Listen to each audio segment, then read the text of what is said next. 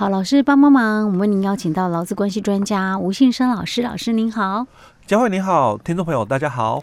好，是我们今天要来进入这个职业灾害保护法，对不对？哎，对。好，我们要从哪边开始谈起？啊，我们先从哦，就是职保法几个重要的条文哦来讲哦。嗯。那其实它里面哦，大概。第一个最主要的在第六条的一个部分了哦，嗯、那其实，在我们职保法的一个第六条哦，之前哦，我们在节目里面也分享过哦，嗯、它最主要是谈到的是你没有加保的，因为其实职业灾害劳工保护法当初的立法的一个用意啦哦，嗯、就是为了要保障没有加保的没有加劳保，因为发现说这种状况还不少，对不对？欸、在台湾的话，就有一些雇主并没有帮劳工保劳保，欸、对。可是呢，他也是劳工啊。嗯。可是他因为因为雇主没帮他保劳保，他就发生职灾的时候就求偿无门了，对不对？哎、欸，其实也不会，因为我们有劳基法。嗯。那劳基法它是规定的，就是、可是有时候有些雇主就啊，我就是没钱啊，没里面啊。哎，对，就是怕遇到的是这种 这个我们讲的哦，这个小企业哦，嗯、因为微型企业哦，它。嗯可能啊，雇佣的员工不多，嗯，那加上哈、哦，他这个雇主哦、嗯、也是共同工作的人，嗯哦，所以在早期的时候就常常会有这种的小包商哦。嗯、那因为老板也是在一起工作，嗯、好，那如果同时理灾人不在了，嗯，好，那本来我们有劳基法的一个规范保护者，嗯、就是反正这个不管你有没有劳保啦，嗯，那雇主你就是要负这个职灾补偿的一个责任，是，那有劳保，那只是、嗯。这个雇主哦，你可以拿这个劳保的一个给付哦来抵充嘛。嗯、那没有保劳保，那你你就公老板你自己付自己要付赔偿。对，好、哦，那这个其实如果人还在都没事。是啊、哦，那如果我刚刚讲过，因为这种的微型企业哦，可能雇主也一起在工作，然后一一起发生事情。哎，对，那一起发生事情，你知道吗？家属。啊，老板也都不在，那你有些又可怜，就觉得说你还要跟那个家属在球场嘛，啊、对，就是都不了了之了。对对对，所以当初哦，就是基于这样的一个缘由哦，嗯、所以我们定了这个职业灾害劳工保护法。是好，那所以在第六条里面，他就谈到是没有加劳保的，嗯，这个只在劳工哦，嗯、那如果雇主哦没有依照劳基法的规定给予补偿哦，所以我刚才才会提到说。嗯没有保没有关系，还有劳基法，哎，有劳基法 规定五十九条说，反正只要是职业灾害劳工嘛，那雇主要给予职灾补偿哦。好，但是我们担心的就是，当雇主也不在的时候，那你可能就没有办法哦去这个申请到应有的一个给付哦，所以他才会谈到说，雇主如果没有照劳基法的规定哦给予补偿的话，那他就可以比照哦我们。劳保条例的一个标准哦，那按最低投保薪资哦来申请职业灾害的失能跟死亡的一个补助哦。嗯、不过这里它就只有两种，因为我们的劳基劳基法五十九条哦，它的这个职灾补偿的一个部分有四个区块哦，嗯、一个是必须医疗补偿，嗯，那一个是工资补偿哦，或者是这个。工资终结补偿，嗯，那第三个就私人补偿哦，那第四个是死亡补偿哦，嗯、所以在我们职保法这里，它能够处理的就只有后面这两个哦，就是私人补偿跟死亡补偿哦。啊、那另外的哦哦，必须医疗的部分跟工资补偿哦，嗯、在职保法里面，它就没有办法去全部照顾到了哦，它只照顾到比较严重的一个情况哦。是。好，那但是他也谈到了哦，说。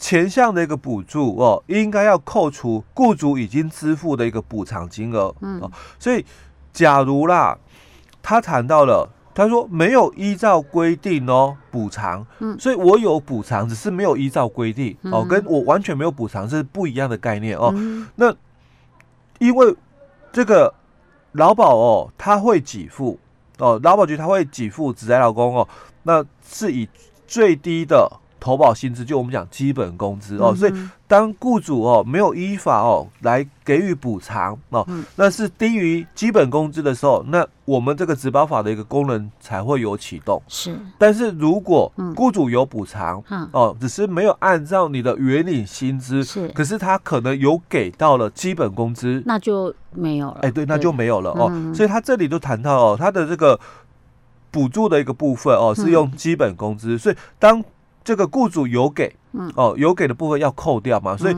假如雇主给的是大于基本工资，那可能这个职保法第六条的功能哦就没有启动了哦。但是如果雇主给的是低于基本工资的一个条件哦，当然我们职保法的功能哦就会启动出来哦。那这个其实可是老师，那像这种状况是要。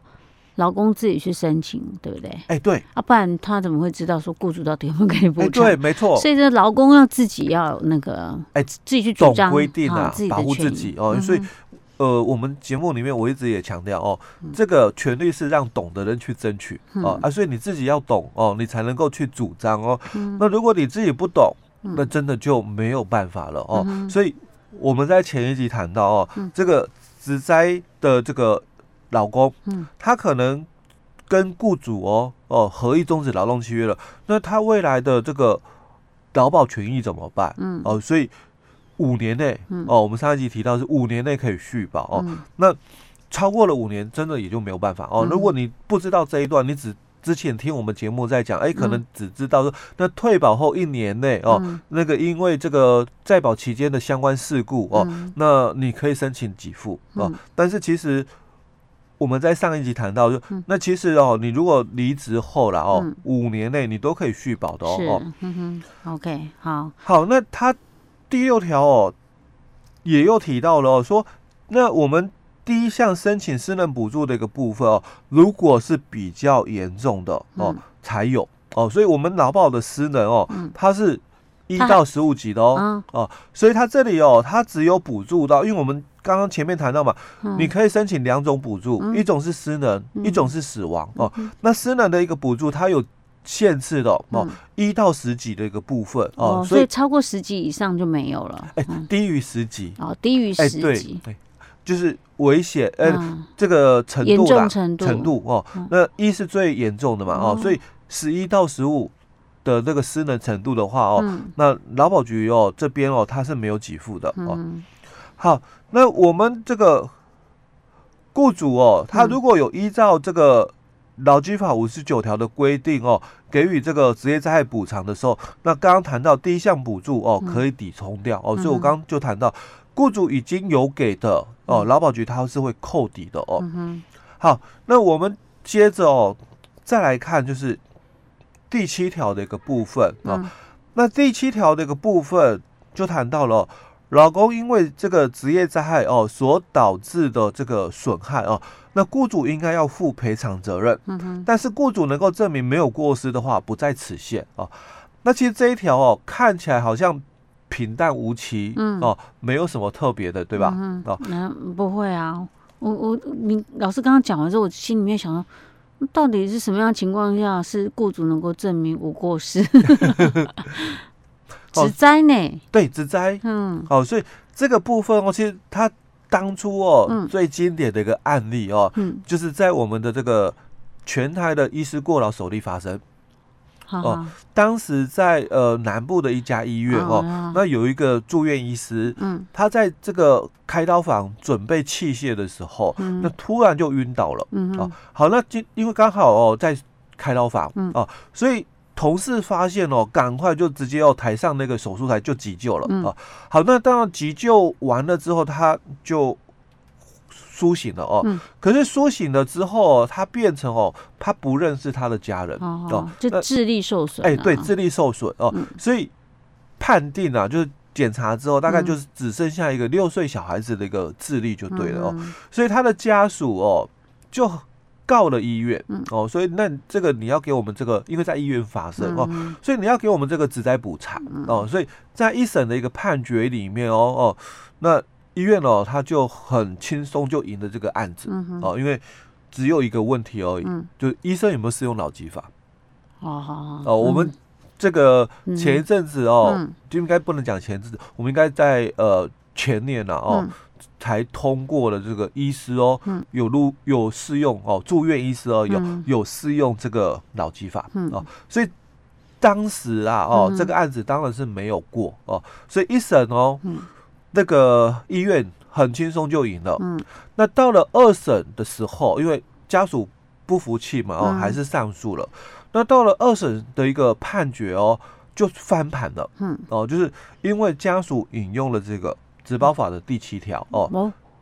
哦因为因为他讲喽，这个我们遭受指灾，嗯、哦，我们受了损失，嗯、那雇主你要负赔偿责任，哦，那这个雇主哦，你要证明啊，你没有过失啊，你才可以不用赔，嗯，好、哦，那医院就证明啊，又拿证明，嗯、我拿证明，嗯、哦，所以、啊、结果一证明，发现那医师那个值班都很长了，哎，对，三百多个小时 哦，所以。医院当初也是依据哦，啊、就卫福部同意的，啊、住院医师啦哦，啊、他的那个门诊的一个这个看诊的一个时间、啊、哦，就三百多个小时、嗯、哦，他的值班呐、啊、哦，三百、嗯、多个小时是合法的、嗯、哦，所以医院也拿出来了、嗯、哦。不过我们的劳动部哦不答应，因为劳动部讲哦，嗯、你只要一个月哦，你的总工时啦哦，嗯、那超过了两百七十六，就是过劳，嗯哼。哦，所以。